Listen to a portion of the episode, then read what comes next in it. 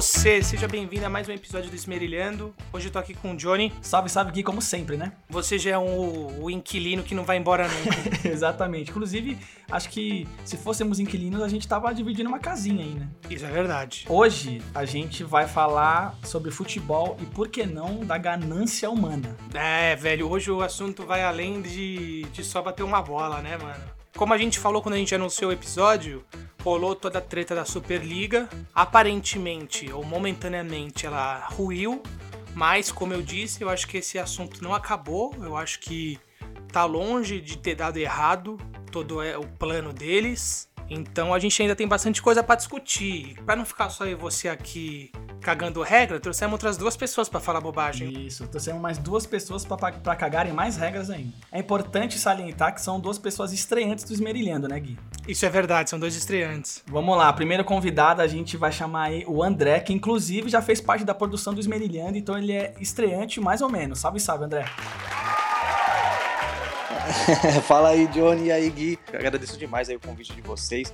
Até quando eu recebi a mensagem, eu fiquei muito contente, porque, pô, acompanho vocês aí desde os primeiros episódios, desde os filmes da Disney e tudo mais, então eu não podia deixar de participar, né? Então eu agradeço imensamente aí a, o convite de antemão e tamo junto, vamos, vamos esmerilhar. Ô Gui, o André acompanha o Esmerilhando desde quando era mato, hein? Desde quando esse aqui não tinha nada. é, exatamente. E o outro participante, Gui? Hoje a gente também tá aqui com o nosso querido amigo Alisson. Salve, Wá. Salve, salve, Gui. Salve, salve, Johnny. Prazer aqui estar tá no podcast de vocês. Foi o imenso convite aí que vocês me deram. Foi muito da hora e fiquei feliz pra caramba aí com o convite, velho. Não esperava, não esperava. Pô, que é isso, velho. Acho que não tem como falar de futebol sem chamar essas duas figurinhas carimbadas aí, né, Gui? A gente sempre comenta de futebol fora do Esmerilhando, por que não dentro dele? É, óbvio, ainda mais, mano, numa semana completamente bizarra. Hoje é dia de sentar o pau em rico, velho. É isso, hoje é dia de sentar o pau em milionário.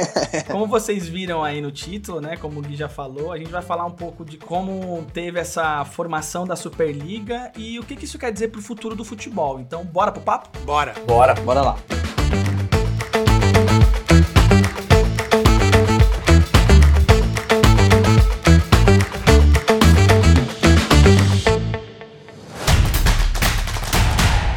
Acho que antes de começar, a gente precisa trazer uma cronologia dos fatos, né? Porque essa história da Superliga, ela não é nova, ela não começou nessa semana, ela vem de, de muito longe. Então, eu separei aqui um, uma linha do tempo pra gente tentar explicar como a situação chegou onde chegou. Na final da Champions de 2011, acho que vocês lembram, aquela que o Barcelona ganhou do Manchester United de 3 a 1 Sim. Messi destruindo, né? Super time do Barcelona do Guardiola. Aquele ano aconteceu um bagulho bizarro, que foi o seguinte: o Manchester, que foi vice-campeão, ganhou muito mais dinheiro do que o Barcelona pela Champions. Não em questão de premiação, é óbvio, a Champions pagou mais para o campeão, mas o Manchester conseguiu uns acordos comerciais de televisão, de patrocínio muito melhores. Isso aí gerou um pouco de revolta não só na Espanha, e a Espanha sempre é importante, né, porque a mídia da Espanha sempre faz escândalo para tudo que acontece com o Real ou Barça, mas isso também começou a gerar um debate que era do tipo, porra, mano, a, a Champions precisa ter uma reformulação, porque não pode os acordos comerciais que os clubes fazem por fora ser maior do que que se faz na competição. E aí aconteceu isso. Três anos depois surgiu a ECA, que é a Associação dos Clubes Europeus. Ele é formado por mais de 200 times, então tem desde Manchester, Barça, Juventus, Chelsea, até times menores, né? Até, vamos lá. Presidente da Juventus, né? É, então, e o presidente da Juventus é o cara que comanda. Isso é um pouco bizarro, mas enfim. Uá, em teoria era para ser um negócio mais democrático, porque você tá lá desde os times grandes até os pequenos. Tá todo mundo meio que representado com a mesma força. Certo. O intuito dos caras era tentar fazer com que a Champions se modernizasse, enfim. É discussões, né? Discussões. Pra isso mais mídia, né? É, exatamente. Em 2017, aconteceu a transferência do Neymar Bar do, do, do Barcelona para o PSG. A maior transferência da história do futebol, 222 milhões de euros. A transação mais cara da história do futebol foi concretizada hoje. Depois de quatro anos no Barcelona, Neymar agora é jogador do Paris Saint-Germain. E cara, isso, querendo ou não, mudou a forma como o futebol é tratado de forma comercial, né, velho? O Neymar chegou em Barcelona com a porra da Torre Eiffel pintada da cor do, do PSG, mano. Quem não lembra disso, né? É verdade. Não que o marketing já não fosse um bagulho fortíssimo no, no futebol, mas, cara, eu acho que com o Neymar mudou o patamar, não só dos valores de contratação, e isso é uma coisa que quem tá falando nem sou eu, o presidente do Bayern de Munique falou isso, sobre como a contratação do Neymar inflacionou o mercado, é só você ver por quanto o Sterling saiu do Liverpool também. É bizarro o Sterling ter custado quanto ele custou. E Gui, na mesma janela, com a grana do, do, do Neymar, o Barcelona comprou o Dembélé e o Coutinho, velho. Foi uma paulada violenta. Se o Dembélé vale aquilo, então eu tô valendo quanto, então? Essa venda do Neymar meio que abriu as portas do inferno, né? Porque depois que o Neymar foi vendido, todo ano tem um valor recorde que qualquer jogador, mais ou menos, é vendido para algum clube europeu, assim. É, inflacionou o mercado de uma forma que, assim, era óbvio que ia dar merda, porque, cara, é impossível você manter uma economia onde tudo tá absurdamente caro. Isso aí serve não só no futebol, mas no nosso dia a dia. Uma bolha, né? Uma bolha. É, velho, uma bolha que, tipo, tá crescendo e uma hora ela vai explodir. 2020 chegou a pandemia, e é óbvio que em 2020, sem uma boa parte da receita de tudo quanto é coisa, porque, cara, o que a gente fala, o, o Barcelona não vive só, por exemplo, de venda de ingresso. Cara, quantas pessoas não vão fazer turismo em Barcelona pra assistir o jogo do Barça? A pandemia fodeu com a economia desses caras, dos clubes, de uma forma sem precedente. Ô Gui, um detalhe nisso que você falou, você mesmo, né, já viu um jogo do Barcelona.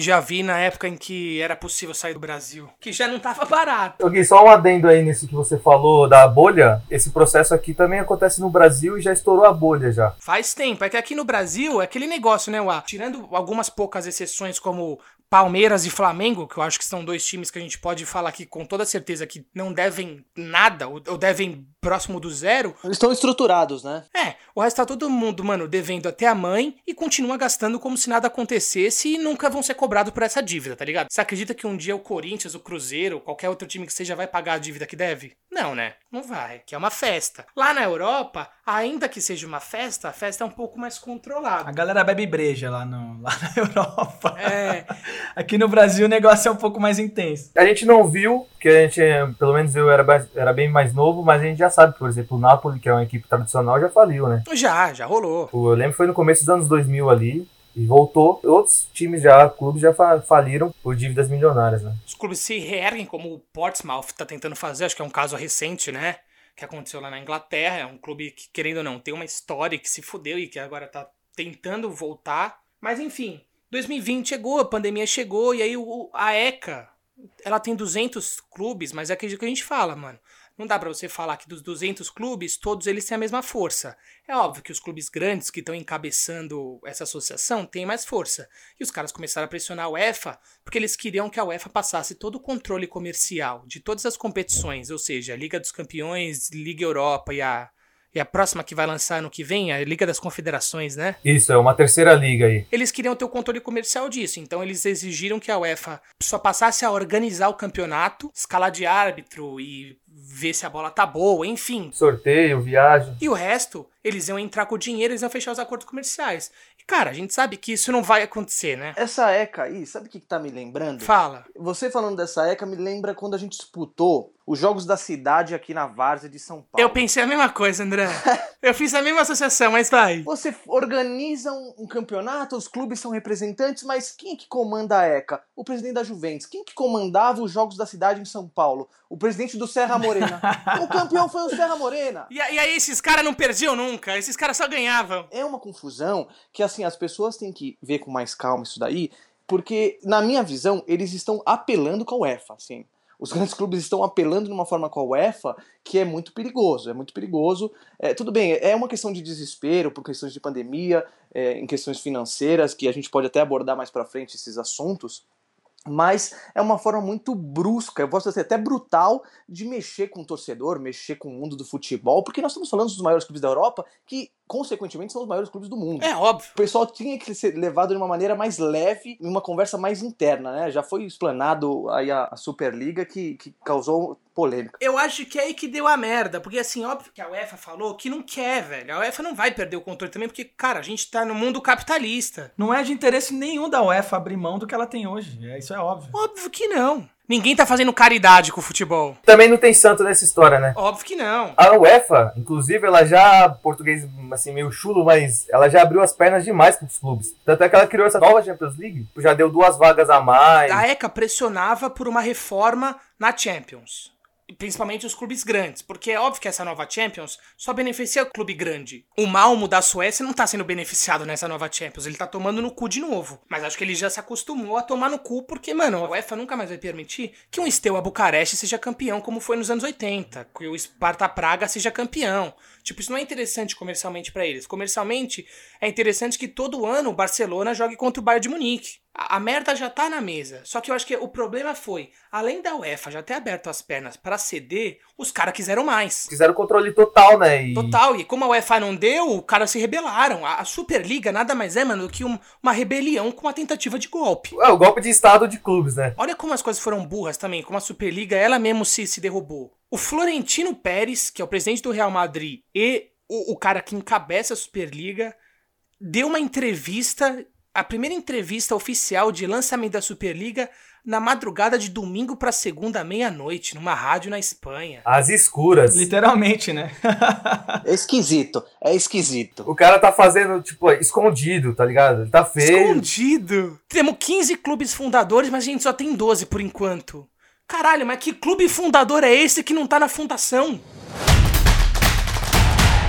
Bom, pra explicar aí, a Superliga, o plano é criar um, um campeonato exclusivo que teriam 15 clubes e mais 5 convidados, né? Pra rivalizar ali com a, com a Liga dos Campeões, com a Champions League, que é a maior e mais rentável torneio de clubes do mundo, né? Então, juntou aí Barcelona, Real Madrid, Atlético de Madrid da Espanha, Milan, Inter e Juventus da Itália, Chelsea, Arsenal, Tottenham, Manchester City, Liverpool, Manchester United da Inglaterra. Juntaram esses times aí, que são 12 por enquanto, né? Porque a ideia era pra ser 15, pra fazer essa Superliga que é, na verdade, um monte de rico meio que acariciando a cabeça um do outro, assim. É um negócio meio bizarro. Não tem mérito esportivo nenhum, é. Exato. O que tira todo o mérito esportivo é porque os times fundadores não precisam se classificar para participar dessa Superliga. Eles só precisam ter o dinheiro. Eles fundaram, então todo ano vai ter esses times. E é interessante porque eu tava vendo os números e é um negócio meio, meio engraçado, né, velho? Quando você participa da Champions League, só de você estar classificado, você ganha 15 milhões de euros, ou mais ou menos 100 milhões de reais aí. Você pode pegar aí,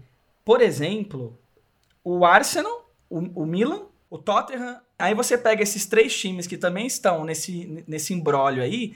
É interessante para os caras também estar sempre classificado lá e ter uma premiação, né? Então você vê que, na verdade, todo o negócio aqui que eles tentam perfumar com palavras, que não, a gente quer salvar o futebol. O presidente do Real Madrid fala que precisa salvar o futebol. São palavras dele. Tem gente chamando ele, eu concordo, é o Florentanos.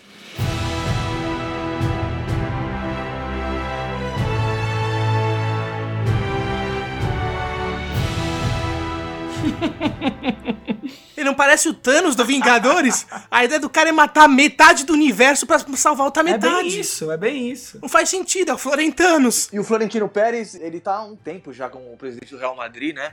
Em questão dessa, dessas notícias, aparentemente foi o que você comentou, Gui. Ele tava de cabeça mesmo, linha de frente, a gente pode dizer assim, da ideia. E assim, eu posso até comprar ele, do jeito que eu vi ele falando, com um pouco do Trump e com o Dória, sabia? Onde que eu quero chegar? Ele é um cara que dinheiro não, não faz mais efeito. Sabe na vida do- desse velho rico que não faz mais efeito, dinheiro? O que faz efeito na vida desses, desses três caras é o poder. É poder, é falar aquele que manda. Poder, né, velho? É, exato, exato. Eu enxergo isso no Florentino Pérez. Agora ele baixou a bola porque todo mundo saiu fora, mas se o pessoal batesse de frente, ele tava junto até agora, viu? Olha a ideia que ele falou, mano. Ele falou isso na entrevista, que hoje o jovem já não se assiste mais futebol. ele se distrai, o caralho. Mas, cara, hoje o moleque de 17 anos, o que que ele faz que ele não tá com o celular do lado? É capaz que o moleque de 17 anos transe olhando o Twitter, velho.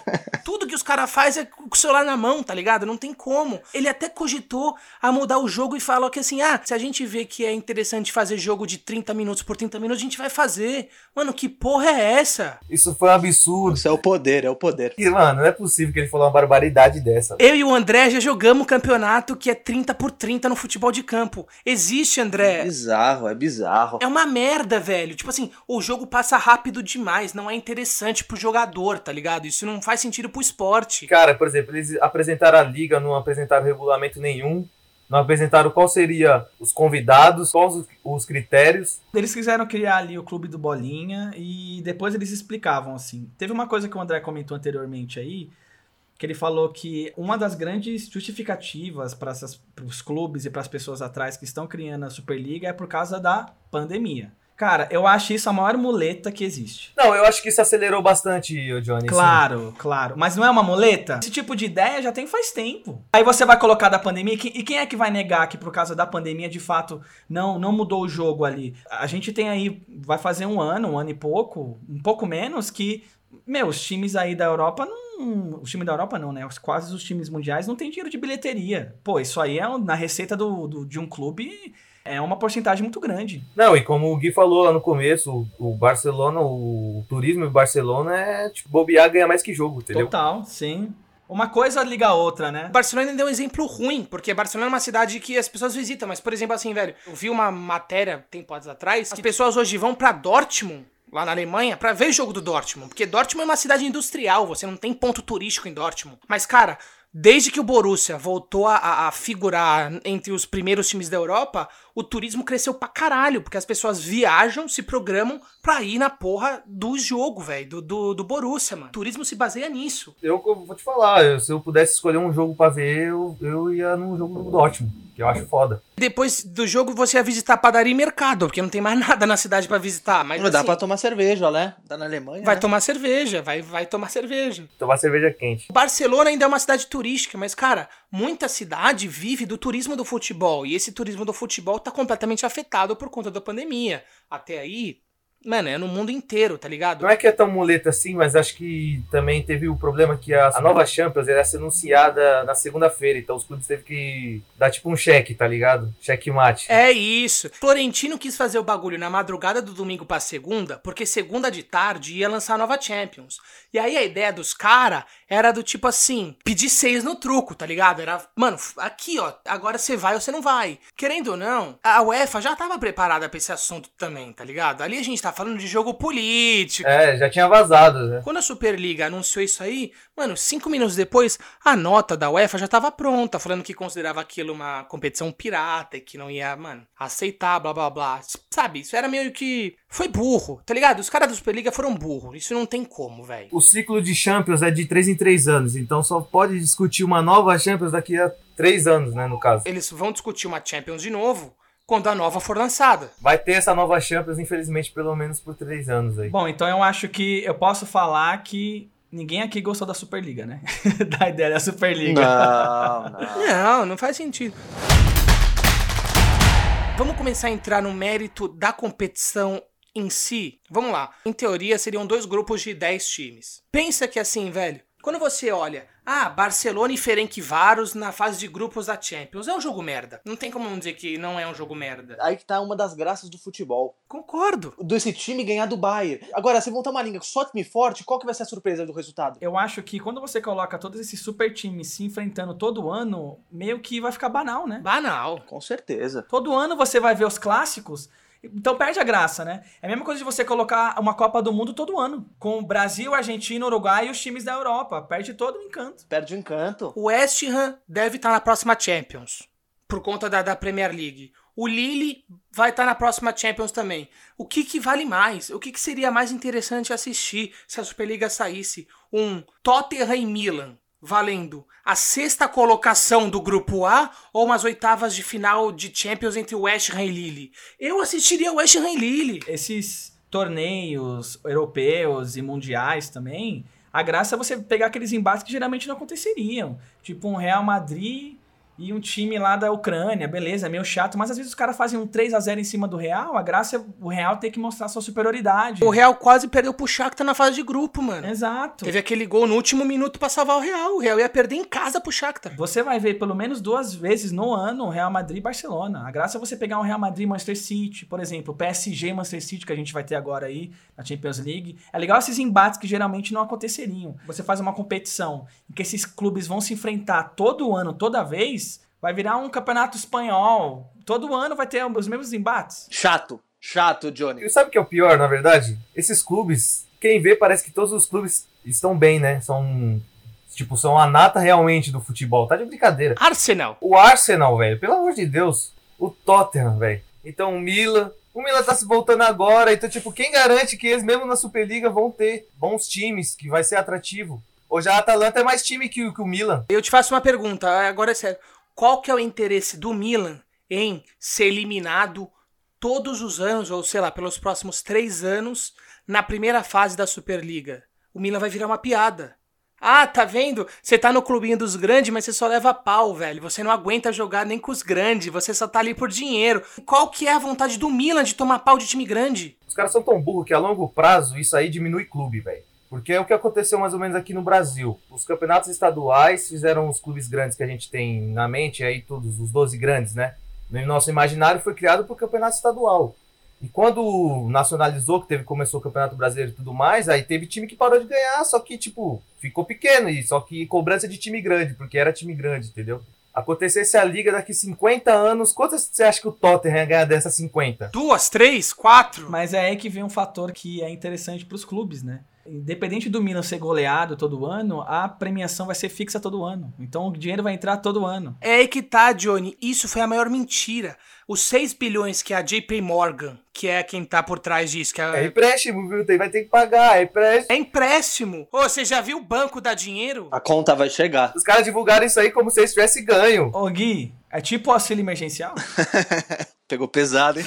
Eu não manjo muito, mas a JP Morgan é uma das maiores, sei lá, o que, que ela é, a JP Morgan? É um dos maiores bancos americanos, uns grandes lá. Um dos maiores bancos americanos. Cara, banco dá dinheiro pra quem? Só que os caras divulgaram como se ganhasse, né? Esses 6 bilhões que a JP Morgan vai investir é empréstimo pros clubes começarem as primeiras temporadas. Isso vai ter que ser devolvido. E eu vou te falar, banco não vai aceitar camisa autografada como pagamento. Os caras vão querer o dinheiro de volta. Onde que o Milan vai tirar 400 milhões de euros emprestado? É como foi citado anteriormente aí no programa, os clubes também não pensam muito, né? Você dá uma opção de empréstimo, de ter dinheiro, independente se você tem que pagar depois ou não, eles crescem os olhos. Então, não.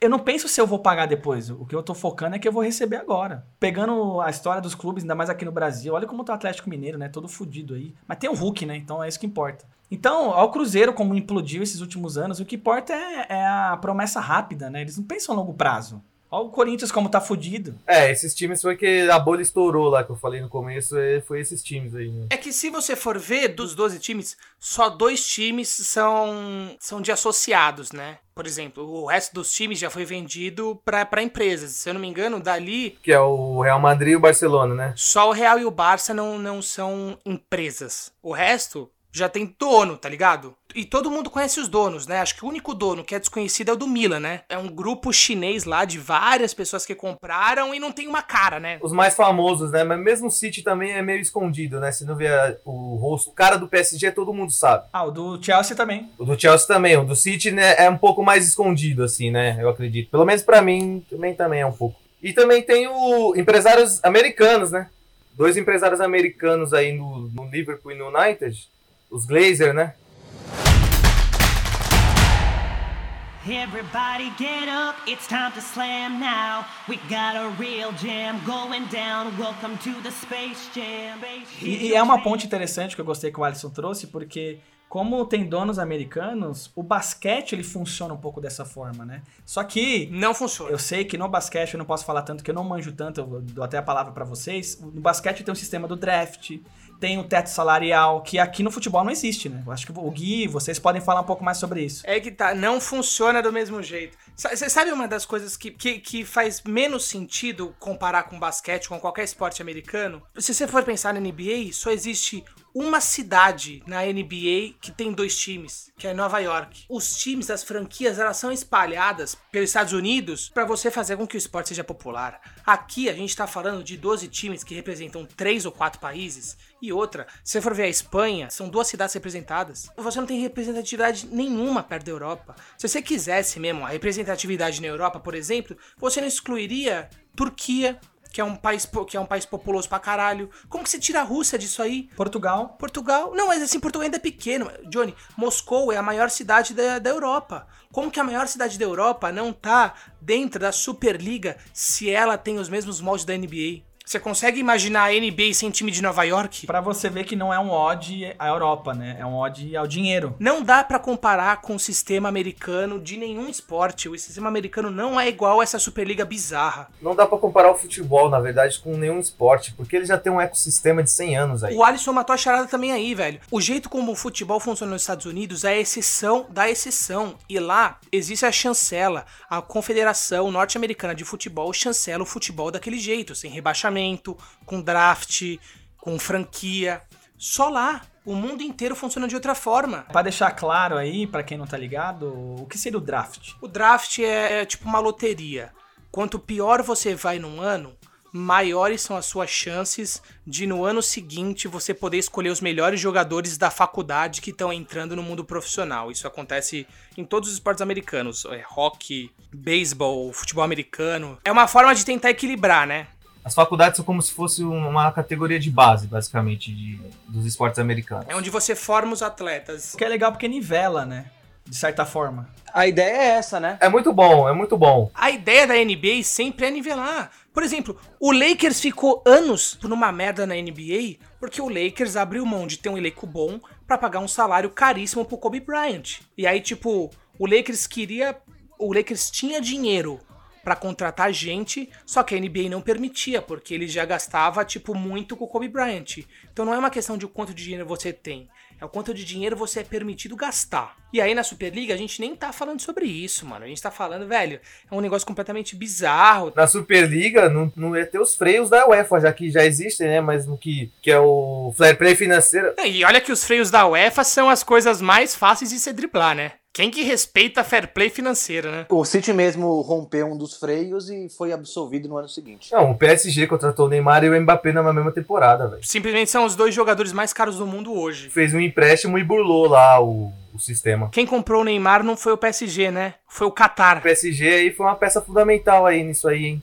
Porque o PSG não se aliou com os times lá. Nem cogitou, né? É óbvio, acho que todos nós quatro aqui concordamos que é óbvio que dessas três vagas que estão sobrando dos fundadores, uma era do PSG, né? Sim. Os caras não fizeram um clubinho de milionários que não iam chamar o, o, o mais rico de todos. Pelo menos pra mim fica claro que é o seguinte: a Copa do Mundo é no Catar. E o dono lá do, do PSG é, é do Catar também. O cara não ia arrumar um bololô agora com a UEFA e com a FIFA, né? Não fez, fez vista grossa, não quis entrar, mas eu não duvido que se isso aí fosse pra frente em 2023 eles entrassem no clubinho, viu? Ele só não entrou agora porque realmente concordo com você. É uma briga que não vale a pena comprar. O Qatar tá sendo acusado de vários desvios aí, desvios não, violações de direitos humanos. Quantos funcionários já não morreram nas obras, mano? O jornal britânico The Guardian revelou ao mundo a morte de 44 imigrantes do Nepal vítimas das péssimas condições de trabalho nas obras do Mundial. Bagulho bizarro, velho. No Brasil aconteceu, na África do Sul aconteceu de gente morrer em obra. Só que, caralho, no Catar esse número tá um negócio que nunca antes visto na história. E assim, o cara que já tá com, mano, na mira de todo mundo, não vai se meter numa treta. Eu acho que ele ali foi muito inteligente, velho. Ele conseguiu entender que o bagulho era uma merda e que não valia a pena a briga. Não, e ele saiu grande agora, né? O PSG saiu o time mais fortalecido de, de, disso tudo aqui. Então, agora imagina se acontece um erro, porque os outros três times estavam na Superliga. Imagina se acontece qualquer erro. Igual, imagina que acontece qualquer erro numa final contra o PSG, os caras iam falar, ô, a UEFA aí, ó. Já tá, desculpa, já tá armada, né? Por exemplo, o Real Madrid perde com um erro de interpretação do VAR, alguma coisa do tipo. Ah, mas isso não acontece. Ah, não, não sei, não sei. O Real Madrid perder com o VAR é... Não sei, André, não sei, André. Pode ser uma retaliação. Essa semana já saiu em jornal espanhol falando sobre como o PSG é o principal favorito a ganhar por conta de retaliação de arbitragem. Olha isso. Isso é muito teoria de conspiração, é lógico, né? Mas assim, vamos ver, vamos ver como que acontece o jogo. Mas lógico, se acontecer uma polêmica que nem eu tô falando aqui, sempre vai se levantar essa suspeita, né? O que a gente tá falando é tudo meio velho, mas tem o novo, que é o seguinte. E agora, como que fica? A gente tem aí 12 clubes que tentaram dar um golpe na UEFA. O- os times que estavam na Superliga, eles eram membros da ECA. Eles tinham decidido em- conjunto com a ECA que a nova Champions estava o suficiente. Na surdina, esses 12 saíram, não saíram da ECA, mas assim, fizeram uma reunião entre eles, anunciar a Superliga. Deu merda. Esses 12 clubes agora, eles vão voltar pra ECA, certo? Certo? Vão querer. E aí? Tem que aceitar de volta? A UEFA vai deixar por isso mesmo 12 times que tentaram dar um golpe de Estado? O que, que vai ser agora? É porque assim, a UEFA também depende dos clubes, né? Não dá pra rebelar, né? É, não dá pra fazer muita coisa. E vai ser isso, eu acredito. Como os clubes já deram pra trás, a reação foi. repercutiu de, mal demais, né? Então acho que essa bola não vai ser levantada por enquanto. Na verdade, eu tenho quase uma certeza que isso vai voltar ser discutido, viu? É, Esse primeiro negócio da Superliga que a gente tá comentando tanto aí, beleza, ele foi represado e foi freado. Eu acho que isso só agora meio que mostrou pra quem tá envolvido nisso que tem que vir com mais organização. Só isso. Eu acho que não pausou, não freou. É só que a galera agora vai pensar um pouco mais quando vir com uma oferta dessa. Eu acho que eles vão abrir mais o clubinho, entende? É, é lógico que acho que a maioria das pessoas não gostaram da ideia, principalmente a gente que já acompanha futebol de muito tempo. Mas vou te falar, tem gente que gostou. É engraçado que eu tava conversando com meu sobrinho disso, uns dois meses atrás, mais ou menos, que a gente tava falando sobre campeonato de CBLOL e tudo, que é tipo umas franquias meio já fechadinha, né? Sim. Tava discutindo com ele, falar, ah, no futebol, os caras pretendem fazer isso, vão fazer isso. Ele falou assim, porra, pra mim eu achava muito, eu acho muito mais da hora. E ele não consome futebol. Por isso que ele acha, né? Isso é muito pro público jovem. Por isso que ele acha, mas assim, o público jovem, imagina daqui 10, 20 anos. E aí? Isso é bem interessante pra galera que joga Ultimate Team no FIFA e fica escalando só os jogadores europeus, que é do Manchester City, do Real Madrid. Eu concordo que apela muito ao público jovem quando você fala que os jogos estão ficando sem graça, não sei o que, né? Como o Florentino Pérez gosta de falar. Mas eu acho que você teve aí protestos do Chelsea, que, pô, você teve o Peter Cech, velho, indo lá acalmar os torcedores, ele também concordando. E a gente tá vendo aí agora, depois desse episódio, vários clubes agora começando a pedir desculpa, o Liverpool pediu desculpa, o Arsenal pediu desculpa. Só que assim, e aí, como é que fica? Eu acho que é um episódio, é um capítulo que aconteceu, mas o livro não acabou. Isso foi só um capítulo, velho. Você pode ter certeza que vai ser retomado. Vamos ser sinceros, o torcedor do Liverpool que fica ainda com aquele sentimento de pertencimento ao clube é um pouco hipócrita. Sabe, aquele, ah, não, mas nosso clube é fundado por operários e a gente tem uma história, não sei o quê. Cara, vocês não reclamaram quando chegou um bilionário americano, meteu 200 bilhões lá e montou um time do caralho pra ganhar Champions. Inclusive o LeBron James, né?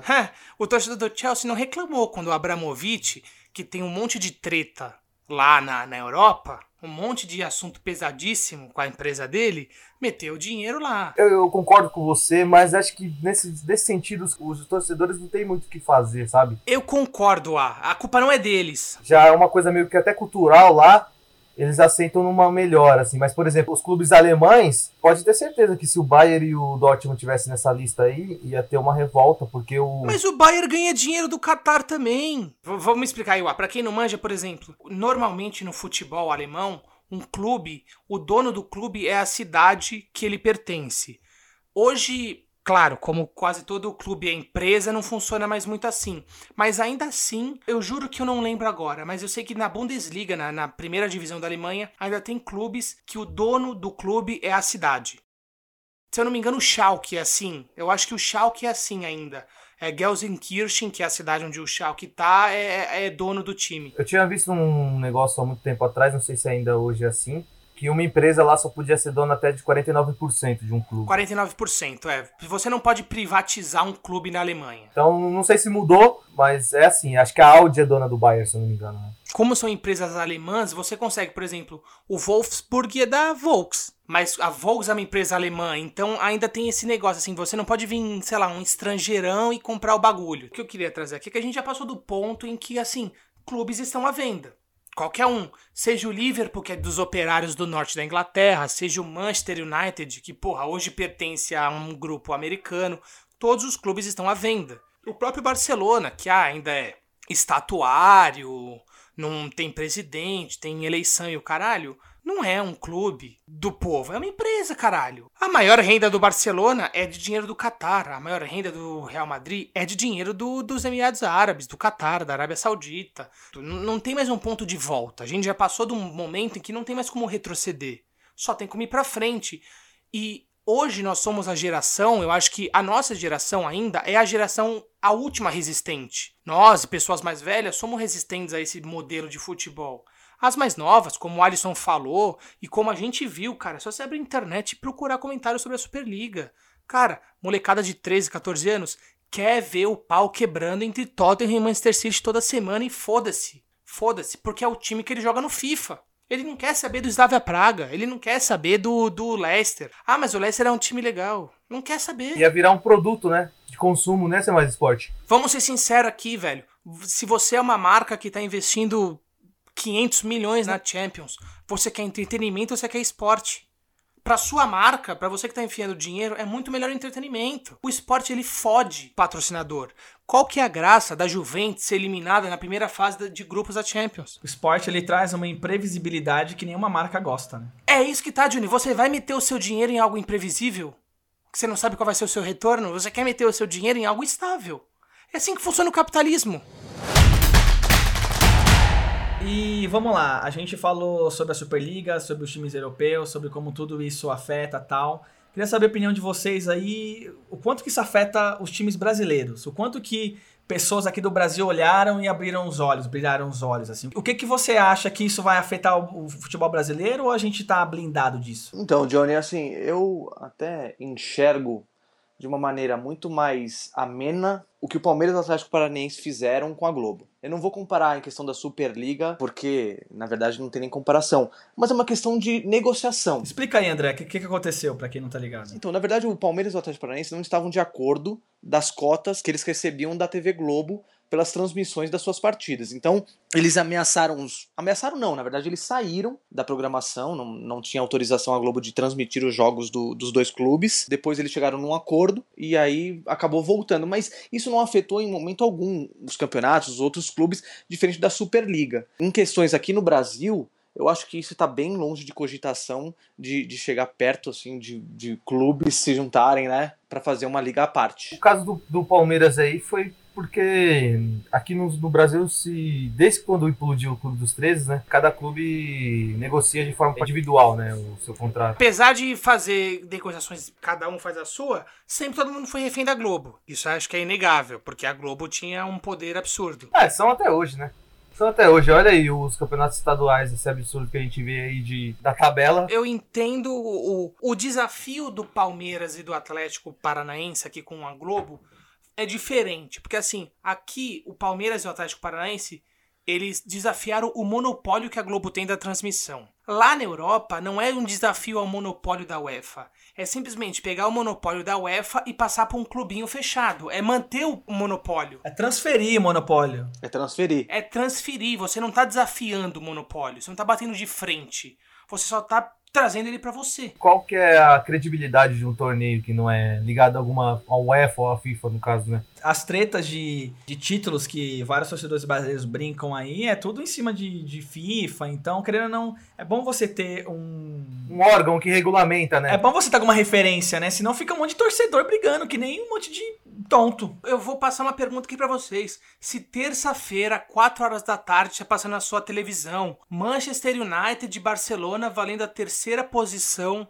do grupo B da Superliga, ou tá passando, velho, Barcelona de Guayaquil e Santos para Libertadores, o que vocês vão assistir? Eu assisto Santos e Barcelona de Guayaquil na Libertadores. Se você tá falando que tá rolando isso é porque a Superliga já existiu.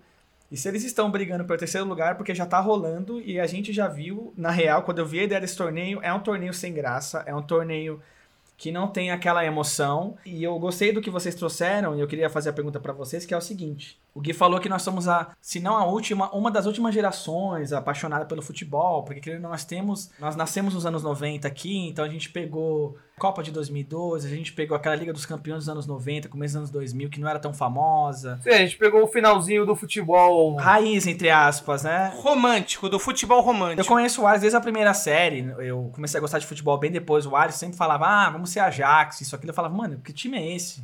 Como assim? Eu achei que só tinha Corinthians e Palmeiras, que porra é essa? Então, quando a gente está comentando isso, aí eu quero perguntar para vocês, vocês acham que realmente é, isso aqui foi um primeiro passo que, que foi freado por N motivos, mas então vocês acham que de fato o futebol, como é conhecido hoje, está em perigo no futuro, assim? Está numa contagem regressiva de certa forma? O formato que nós conhecemos hoje? Sim, eu acho que, que pode estar tá em, em, contagem regressiva. É como eu falei lá, o futebol tem um ecossistema próprio, né? Eu não sei se fazendo isso por quanto tempo vai durar, entendeu? Porque esses clubes precisam de outros clubes para viver.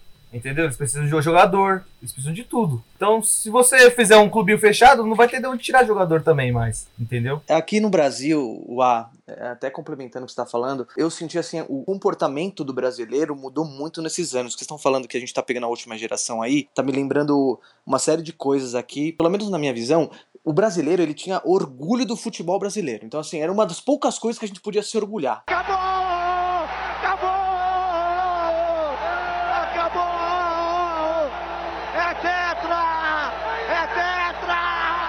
Porque a gente sabe do, dos- de série de problemas que a gente vive aqui no nosso país. Então o futebol parece que, ah, pelo menos tem o futebol, vai chegar a Copa do Mundo e tal. É a válvula de escape. O lazer do povo, né? Era o lazer do povo. Era uma válvula muito grande, né, Gui? Então as pessoas, ah, mas você tá sendo massa de manobra. Mas assim, a gente gostava de ser, né? Agora, vou dar exemplo da última Copa, tá? Mano, a última Copa tinha gente torcendo pra Bélgica, mano. Da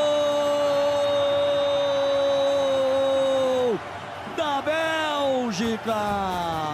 Da última Copa, teve gente que ficou no prédio comercial que eu trabalho, que eu encontrava e falava, ah, vai sair mais cedo hoje, jogo do Brasil, né? Não, não, hoje eu não vou sair não, vou ficar trabalhando. Em que momento que, algum momento da nossa vida que aconteceu isso? No Brasil, era jogo do Brasil na Copa, todo mundo pra casa, com a família assistir o jogo. Nem farmácia tava aberta. Eu lembro, André, que no Pânico na TV eles gostavam de mostrar as avenidas, que não tinha nenhuma avenida com nenhum tipo de carro. Não, se pintava as ruas, né? Num passado recente. E é até um papo que eu e o Alisson nós temos diretamente, é que a CBF aconteceu, né? Eu acho que o futebol brasileiro, ele é muito maltratado, cara.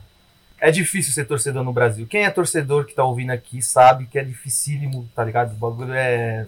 Você é tratado como um consumidor e ainda... E olhe lá, Você tem a obrigação de ser consumidor. E o consumidor que não pode reclamar, né? Tem esse detalhe. cara, tipo, campeonato defasado. É, é uma bosta. Um monte de coisa que, que interfere no produto futebol, né, mano? E, e a Superliga não é fazer isso da maneira europeia? Não é também você simplesmente acabar fudendo com todo o produto de futebol europeu à custa do dinheiro? Porque o que acontece no Brasil é isso aqui, não é, velho?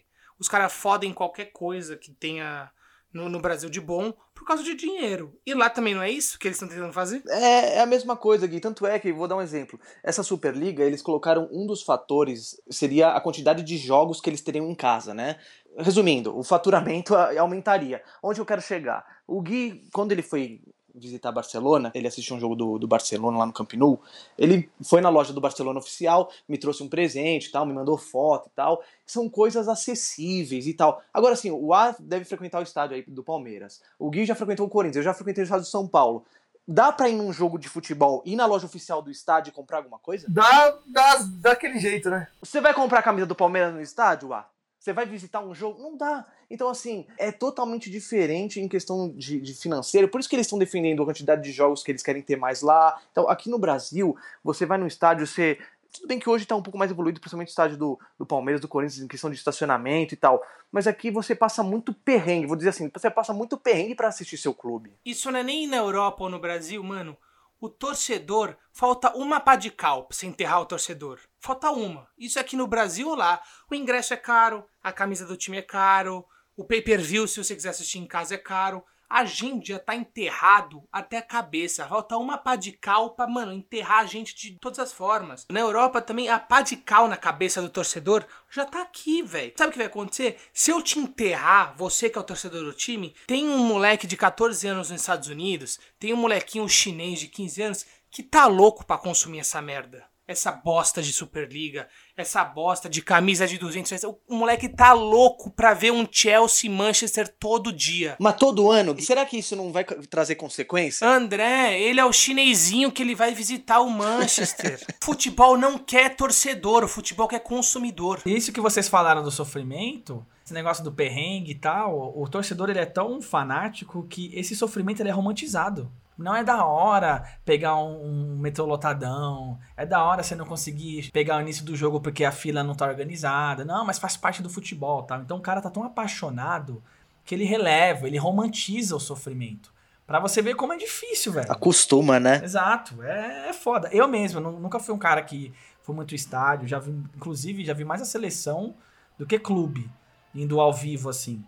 Mas todas as vezes que eu fui, é uma outra energia, velho. Não tem como. Você não pode comparar você ver um jogo no seu sofá do que quando você vai lá no, no estádio. É uma energia, é da hora, tem um senso de comunidade. Você sente uma paixão genuína ali, velho. Isso que a gente tá comentando, né? Esse bagulho da Superliga, esse negócio do, do, do talvez o futuro do futebol, ele vai tão contra isso, né?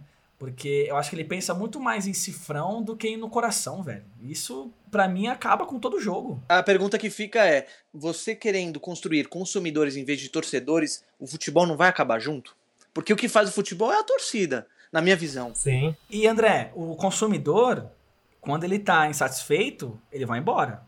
Se eu não gosto de um lanche do Mac, eu vou pro BK. O, o torcedor, quando ele tá insatisfeito, ele xinga, ele chora, mas ele continua indo. É isso, Johnny. Esse é o ponto que eu queria chegar. Por isso que eu acho que a longo prazo essa ideia é suicida. É isso. Exatamente. Eu tenho medo de, de acontecer, mas não- sei por quanto tempo vai durar. Por isso que eu, quando eu falei que eu, pra mim esse assunto não acabou, a Superliga não acabou, é porque plantou-se a semente. Pô, ah, vamos ser realistas, velho. Quando que alguém conseguiu suportar a pressão do dinheiro, velho? Não tem como. A gente vive num mundo capitalista em que as coisas funcionam através do dinheiro. Se o JP Morgan tem 6 bilhões, esse foi só o primeiro soco que a UEFA não caiu. Uma hora ela vai cair, velho. O Florentino Pérez, sabe o que ele tá fazendo agora? Tomando vinho dele de mil euros, rindo da nossa cara. Quatro otários aqui discutindo um bagulho que pra ele é uma piada. Ele tanto conseguiu que no dia seguinte, a, a merda que ele fez, liberou 4 bilhões. Sabe por quê? Porque a UEFA sabe que se não liberar 4 bilhões, os 6 bilhões da JP Morgan vão engolir ela, velho. Só que sabe, vai, vai acontecer uma hora em que esses 6 bilhões da JP Morgan vão virar 12. Porque chegou outro banco, chegou outro investidor. E a UEFA sozinha não vai ter como. E aí, velho, essa Superliga vai acontecer em algum momento da, da nossa existência. Nós vamos estar vivos pra ver essa merda sair do papel. Essa nova Champions aí, se ela flopar, o que pra mim é uma grande chance de acontecer, aí os caras podem usar de falar, porra, ó, chegou a hora de fazer a Superliga, velho, não tá dando. Mas, ô, Wá, o que seria essa nova Champions aí? Explica pra quem não tá ligado. Olha, a nova Champions agora vai ser o seguinte: vão ser 36 clubes, formato atual de 32, e vão ser 36 clubes, sendo que dois clubes vão ser convidados pelo ranking da UEFA. Ou seja, não vai precisar classificar pelo campeonato nacional. Ou seja, tipo, hoje, eu tinha visto essa semana que seria o Arsenal e a Roma conseguiriam uma vaga lá pra Champions. Cada clube ia jogar 10 jogos. Conforme os rankings, eles iam jogar, tipo, 3 jogos contra a equipe top, 3 contra a média, sabe? 3 equipes mais fracas. Um negócio assim. Esses rankings me assustem, o A Bélgica é o ranking 1 da FIFA. Esses rankings, Gui, são banhados a vinhos de mil euros também, esses rankings. Ah, o André falou tudo. Rankings banhados a vinhos de mil euros. E do primeiro ao oitavo, classifica direto para as quartas. Do nono ao vigésimo quarto, vão fazer tipo umas oitavas, classificando oito para pegar os oito que já estão lá. E o restante seria eliminado. Ou seja, ter tipo, sei lá, uns 12, 15 clubes já eliminados assim numa primeira leva. O clube que seria campeão ia jogar 23 partidas. Hoje um clube joga 13 para ser campeão da Champions. Ou seja, mais dinheiro, né? Se o Chelsea já tá classificado em primeiro, se o Barcelona já tá classificado em segundo nesse, nessa nova Champions, na penúltima rodada eles vão se enfrentar. Qual que é o valor desse jogo? Vai ser tipo Brasil e Portugal em 2010, na fase de grupo. 0 a 0 Pepe e Felipe Melo trocando soco. Por mais que, que a gente saiba que tem jogos fracos nessa na Champions que a gente vê hoje em dia, é o melhor formato, não tem jeito. Pensa o seguinte, são mais jogos. Quanto mais jogos você tem, maiores são as chances de alguém ser eliminado ou se se classificar antes do tempo final daquela fase, certo? Isso é uma questão matemática. Ah, sei lá, o Tottenham tá eliminado. O Tottenham não vai conseguir já pegar oitavo lugar, enfim, o Tottenham já tá fudido. Aí, na quarta-feira, tem Tottenham e Bayern de Munique. Mas no domingo tem Tottenham e Arsenal, valendo a liderança da Premier League. Tottenham vai com o time titular na quarta, na- nessas Champions nova ou no domingo? É, no domingo, né? E, e essa nova Champions virou o quê? Eles estão mexendo numa coisa que tava dando certo, cara. Futebol não é democrático. A gente sabe que não é. Por exemplo, olha o que o Bayern faz na Alemanha, mano. O O que o Bayern faz na Alemanha é bizarro, velho. O Bayern é o clube mais rico da Alemanha.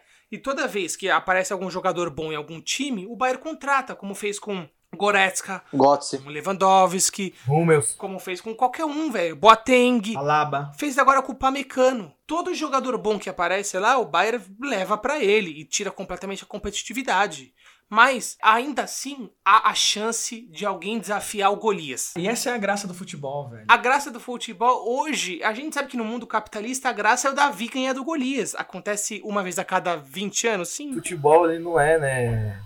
Não é uma receita, não é nada. Pode, você pode ter os melhores jogadores isso não significa nada. E né? por isso que ele é tão apaixonante, velho. Quem que ganha a NFL?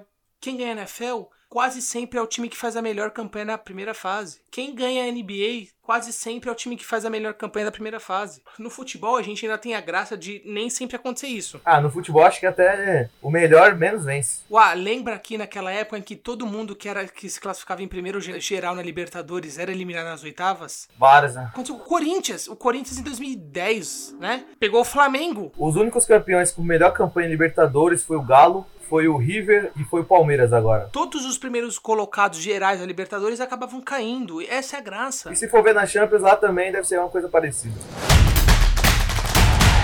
Bom, vamos lá, discutimos esse bagulho da Superliga, legal, complexo, acho que é muito pessoal pra todo mundo, mas eu acho que o que a gente não pode negar foi que, pelo menos na Europa, a gente percebeu que a torcida tem que ser ouvida, né? A torcida não gostou, a torcida xingou, a torcida fez protesto, e por causa disso os times voltaram atrás. Então, vocês veem com bons olhos isso ainda, até quando isso vai durar, vocês acham que a temporada esse negócio da torcida fervorosa, assim? Porque, na minha opinião, se não fosse a torcida, que todo mundo se posicionou, até né, o, o capitão do Liverpool falou que coletivamente lá os times também não iam aceitar aquilo, mas se o presidente lá manda, mas eu acho que a torcida foi um negócio primordial, né? E eu, particularmente falando, foi legal ver isso, né? Me dá uma esperança, né? Fala futebol, eu sei que hoje nós temos gr- grandes times que são empresas, que cada dia mais parecem empresas, são regidas como empresas, mas no final o futebol deveria ser pro torcedor, né? E pelo menos por enquanto parece que ainda é. Vocês concordam com isso? Eu concordo, Johnny. Na verdade, assim, até acho que foi bacana que a torcida fez, mas eu tenho certeza que vários clubes que aderiram à Superliga não acreditaram no projeto. Na verdade, foi só uma forma de ameaço à UEFA para conseguir mais ou menos aquilo que eles queriam, que é a maior quantidade de jogos, que é a questão financeira. É, é mais ou menos quando, sabe quando te adicionam num grupo de despedida do fulano de tal, que você fala, não, beleza, vamos, não sei o quê, não. Aquele sítio de fim de semana. Nossa, melhor analogia. O sítio, o sítio que você tem que pagar por pessoa. Ah, ficou 300 reais por pessoa. Ah, beleza, vambora, não sei o que, vai ser em julho. Beleza, só que você não sabe que você não vai, mas você tá lá. Você tá lá. Então, muitos dos clubes fizeram isso, assim. Eu acredito também muito nessa parte. Foi a melhor analogia que eu já ouvi sobre a Superliga. Indo pro outro lado, eu acho que é muito aquele rolê que, pô, vai aquela galera que você não gosta. Aí falam assim, pô, o Gui vai, hein? Aí eu falo, ah, beleza, eu conheço o Gui. Ou o Alisson e o André também vão. Aí fala, ah, peraí, mano, se os caras vão, eu também vou. Então acho que foi muito isso. Começou a vir Real Madrid, Barcelona, Chelsea, Juventus. Me chamaram pro clubinho dos mais cinco, eu não posso falar não. É, exatamente, mas eu não quero estar excluído desse time aí. É, porque se dá certo, né? Você fala, porra, aqui, ó, eu sou do, eu sou o Bambam. Se dá certo e você não tá lá, você fala, caramba, eu podia estar lá, né? Puta, fui colocado lá, é, então é um negócio meio assim. Eu venho pra discordar de vocês de que o torcedor ele foi primordial pra que isso implodisse. Ah, não, primordial não, mas acho que ele teve uma parcela. Concordo, ele teve uma parcela, mas assim, eu acho que o torcedor já- ele já é tratado como mercadoria faz tempo, como apenas um consumidor, e foi o que eu falei mais cedo. Se você, Johnny, que é sócio do Arsenal há 50 anos, não quer assistir a Superliga, tem um chinesinho e um americano que vão pra Inglaterra pra assistir um jogo Arsenal e Manchester City pela oitava rodada da Superliga. Não é por medo de falta de público. Eu acho que a gente, como torcedor, conseguiu superar esse primeiro ataque, mas a gente já se esforçou pra isso, entendeu? A gente, como torcedor, não vai conseguir suportar anos de pressão sobre isso. Essa merda um dia vai acontecer e porque, velho, é dinheiro, mano. A Copa do ano que vem vai ser a última nos moldes que a gente conhece aí. É, a Copa do Mundo já vai ter mais time, porque a FIFA quer. Ah, o Mundial de Clubes, Uá, você acha que realmente. Ah, mas agora o Mundial de Clubes vai ter quatro times sul-americanos.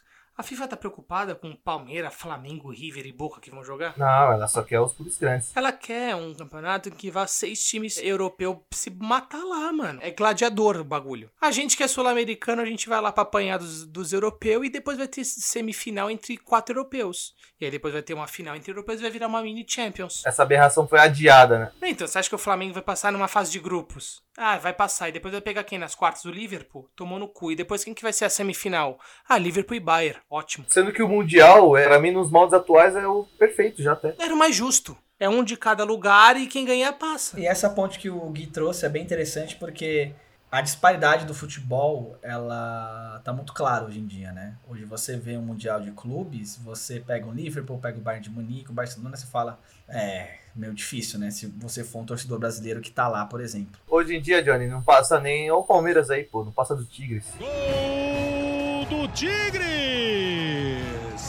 Então, exatamente. Mas o problema é, lá na Europa, tem os seus times grandes, seus times enormes tal.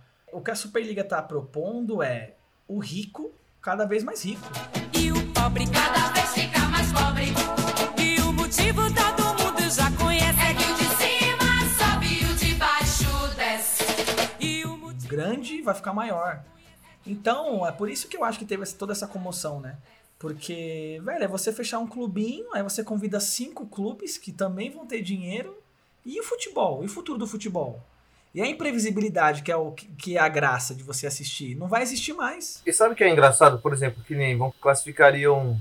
São 15 clubes mais 5 convidados. Esses clubes convidados vão estar atrelados à UEFA, certo? Qual é a garantia que eles vão estar todo ano lá? Não faria sentido ele jogar um ano lá a Superliga e o outro ano a Champions League. A Roma, pensa na Roma, ela vai ser convidada. Ela foi. Aí no mesmo ano que ela jogou a Superliga, ela ficou em terceiro no italiano, ou seja, ela vai pra Champions. A UEFA vai aceitar ela? Eu não aceitaria. Eu não sou trouxa, eu não aceitaria. Não teve a Superliga aqui do Brasil, gente? Tô tentando me recordar aqui. Foi diferente. Teve um projeto, não teve? Teve o Clube dos 13. Não, mas o Clube dos Três é mais antigo, ah. Não, não, a Primeira Liga. Primeira Liga, é isso que você tá falando, Dedé? A Primeira Liga, é, Primeira Liga. A Primeira Liga é uma Superliga. É uma Superliga. Tentou também tirar o poder da CBF de uma forma escrota pra trazer pra meia dúzia de gente. Mas teve jogo, não teve? Rolou, rolou. Teve. E teve time que entrou com o time titular no Brasileirão e com o time reserva na Primeira Liga. Na verdade, se eu não me engano, essa primeira liga não era. A briga não era com a CBF, era com as federações. Era com as federações estaduais, né? É, se eu não me engano, o Flamengo tava brigado com a Ferg, aí. Porque o Flamengo foi o idealizador disso aí, né? Só que os times paulistas não entraram, né? Ainda bem. Por isso que não ganhou força, né? Por isso que não ganhou força. É difícil romper com essas coisas, tá ligado? Tem que ter um planejamento legal. Por exemplo, o Florentanos cobra que a UEFA não é transparente.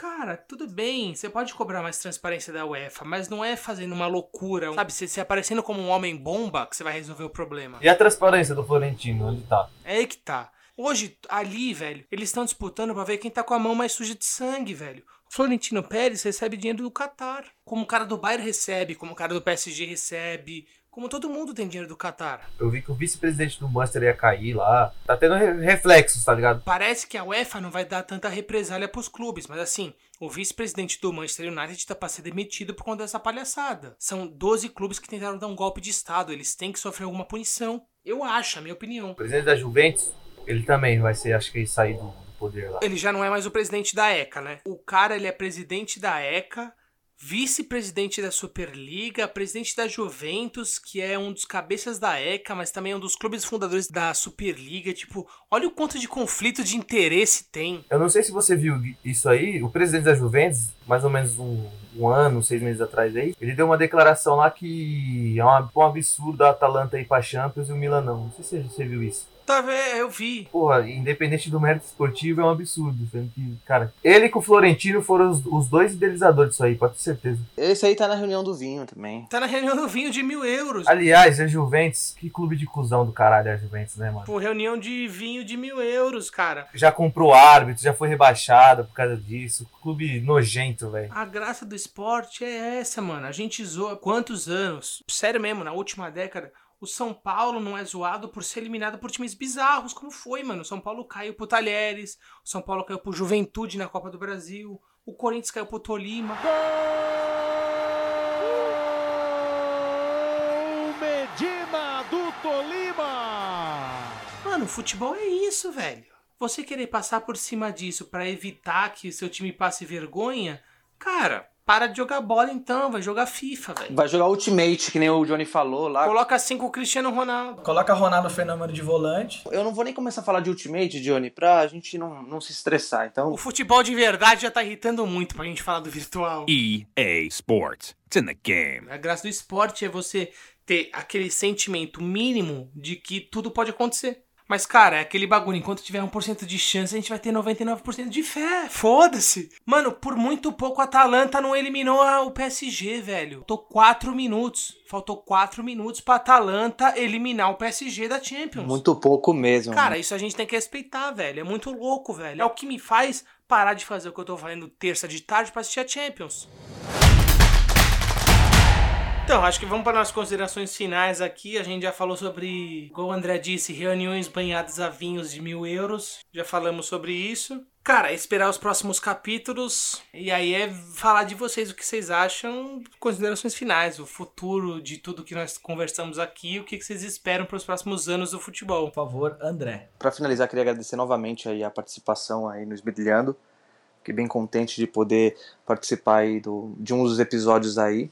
Não, em questão do futebol aí, que no Brasil eu não tenho muita perspectiva de, de melhora. Onde que eu quero chegar? Que ainda tá muito com a questão do quero levar vantagem em tudo. Eu me irrito um pouco. Na verdade, me irrito bastante em assistir jogo aqui no Brasil. Em questão de reclamação com árbitro, em questão de tudo tá errado. Vou dar um exemplo. Assisti um jogo do Campeonato Alemão aqui em casa num sábado de manhã. Um dos times era o Frankfurt, o outro eu não me lembro. Tava 1x0 pro Frankfurt. Teve um lance de um jogador que sofreu uma falta tão clara, tão clara, que os dois times pararam. O time que sofreu a falta parou, bateu a falta e o juiz nem se mexeu, nem tocou no apito. Isso que eu sinto falta aqui no Brasil, que eu sei que não vai acontecer. Parece que até é futebol de várzea, né? Nossa, Gui, eu com o Brasil aqui eu tô bem irritado, bem chato pra ser sincero. Então, a minha perspectiva aí é que o futebol brasileiro tente pelo menos se igualar na parte de fair play da Europa. Isso afeta, né? Porque um monte de, de torcedor brasileiro hoje nem torce mais pros clubes daqui, já torce pros clubes de lá. A gente falou, né, que nós somos a geração mais romântica aí, mas é difícil culpá-los também, né, Wallace? Você vai ver um jogo hoje do Campeonato Brasileiro, você que você é uma pessoa que não tem muita ligação com futebol daqui,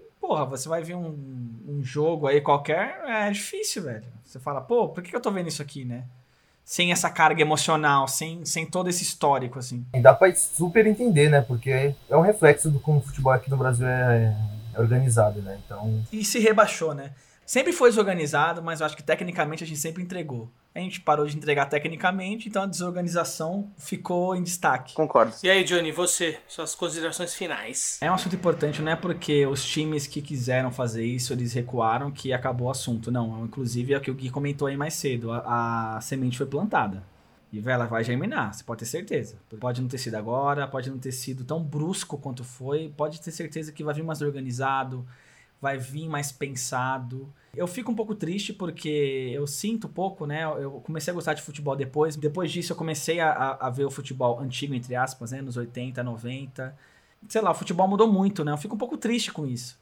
Hoje aqui no Brasil, é, eu era criança, eu tava na escola, eu lembro que em 2012, Ronaldo, todo mundo puta, ficando careca porque o Ronaldo fazia gol e era Ronaldo fenômeno, né? O Cascão fez aquele negócio atroz no cabelo e todo mundo imitou. Essa paixão se perdeu, né? Não só pela seleção, acho que pelo futebol brasileiro, né? Hoje você, por exemplo, o Alisson é um dos caras que, mais fanáticos que eu vejo de time. O Gui gosta muito do Corinthians, o Zé que nos ouve gosta muito do Corinthians, mas cada vez menos eu vejo isso. Menos pessoas que se ligam de verdade com o time que torce no Brasil, sabe? Eu acho que a tendência é piorar porque o Brasil não acompanha, aí você vê a Europa que, putz, né? Ah, eu já sou PSG desde criança. E eles também não são puros, né? Eles também têm as suas corrupções, as suas mazelas. Então, você foge daqui porque lá tá bom, mas lá também não tá bom? Pô, futebol vai ser o que do futuro então, né? Então eu fico preocupado, ainda mais eu que sou comecei a gostar de futebol desde 2009, né? Sou, sou meio que um estreante, entre aspas, aí no meio, que eu gosto pra caramba. Isso não me diminui, né? Meu gosto. Mas eu fico meio triste, velho. Eu acho que esse bagulho que a Superliga trouxe é um negócio meio preocupante, porque foi falado, os clubes aceitaram, teve essa represália. E daqui pra frente? E quando a nossa geração não estiver mais aqui? É pra gente ficar de olho. E você, Gui? Como eu falei, eu acho que nós somos a última geração que pegou o futebol romântico dos anos 90, que estava em alta aqui no Brasil, que foi o que nos formou como torcedores. E, cara, a gente começou a acompanhar o futebol europeu, acho que depois dos anos 2000, e nós somos a geração que conseguiu viver esses dois mundos, do futebol comercial e do futebol romântico, o que restou dele. A partir de agora, o futebol ele é comercial pra caralho e a gente não pode tentar lutar contra isso, porque foi o que eu disse, mano, a gente vai lutar contra o dinheiro e, cara, Nenhum de nós aqui, por mais força que nós tenhamos, que se junte 500 milhões de torcedores, 500 milhões de torcedores não são 500 milhões de consumidores. E sempre um consumidor vai ter mais força do que um torcedor no mundo capitalista. Isso é normal. A gente tem que aproveitar o quanto a gente pode curtir a, a Champions nesse formato antigo, nesse formato novo os campeonatos como eles são, tentar resistir o máximo possível. É uma batalha que a gente sabe que a gente já perdeu, velho. O futebol vai virar a Superliga que eles querem. Isso pode não ser hoje, mas vai ser amanhã. Porque amanhã o seu priminho de seis anos vai querer ver isso.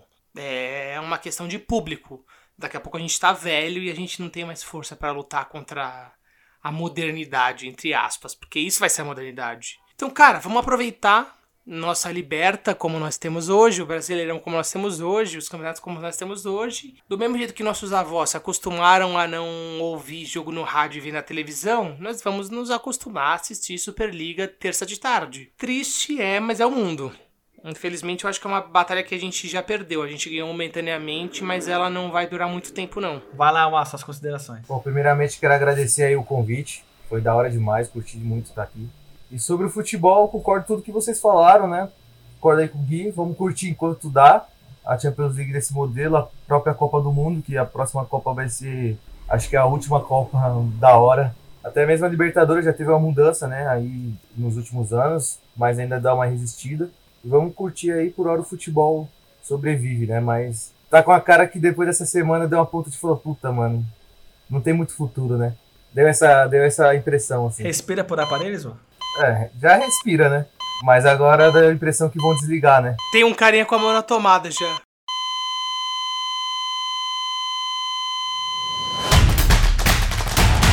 É isso então, Gui? É isso. Agradeço demais a participação do André e do Alisson. Mano, pô, velho, vocês trouxeram umas opiniões muito da hora. Eu acho que quando o assunto é futebol, nós quatro somos muito parecidos. Só que eu acho que a gente se posiciona de formas diferentes. E isso que eu acho que foi o interessante desse episódio. A gente conseguiu trazer ideias similares, só que sobre óticas diferentes. E isso, pô, velho, trouxe o um papo muito louco. Fazia tempo que eu e o Júnior não falava de futebol. A gente gosta de trazer esporte aqui pro podcast, porque a gente sabe que tem um monte de gente que gosta de ouvir. E, pô, vocês enriqueceram demais, agradeço o convite e já fica aqui, velho, o próximo convite pra vocês voltarem recentemente, nos próximos tempos. Ô, será um prazer, mano. É nóis. Tamo junto aí, eu que agradeço. Com certeza, eu faço das palavras do Gui as minhas. A gente sempre falou do o André, né? A gente brincou no começo do episódio que ele já fez parte da produção. E chamar o Alisson, eu e o Gui, a gente sempre, sempre ventilou essa ideia, então calhou de vir a Superliga. E apesar de ser um malefício, foi um benefício que vocês puderam vir aqui para trocar essa ideia. Eu e o Gui, a gente agradece demais, a gente adora trazer pessoas aqui que trazem toda uma outra, como o Gui falou, uma ótica aí no papo. Então, velho, eu acho que ficou muito louco e espero que quem tem ouvido também tenha gostado. Se você chegou até aqui, não esquece de comentar, compartilha e espalha a palavra da resistência do futebol romântico. E obrigado, A, obrigado, André. Vamos ficando por aqui. Um beijo a todos e até a próxima. Valeu, tchau, tchau. Um abraço. Um abraço.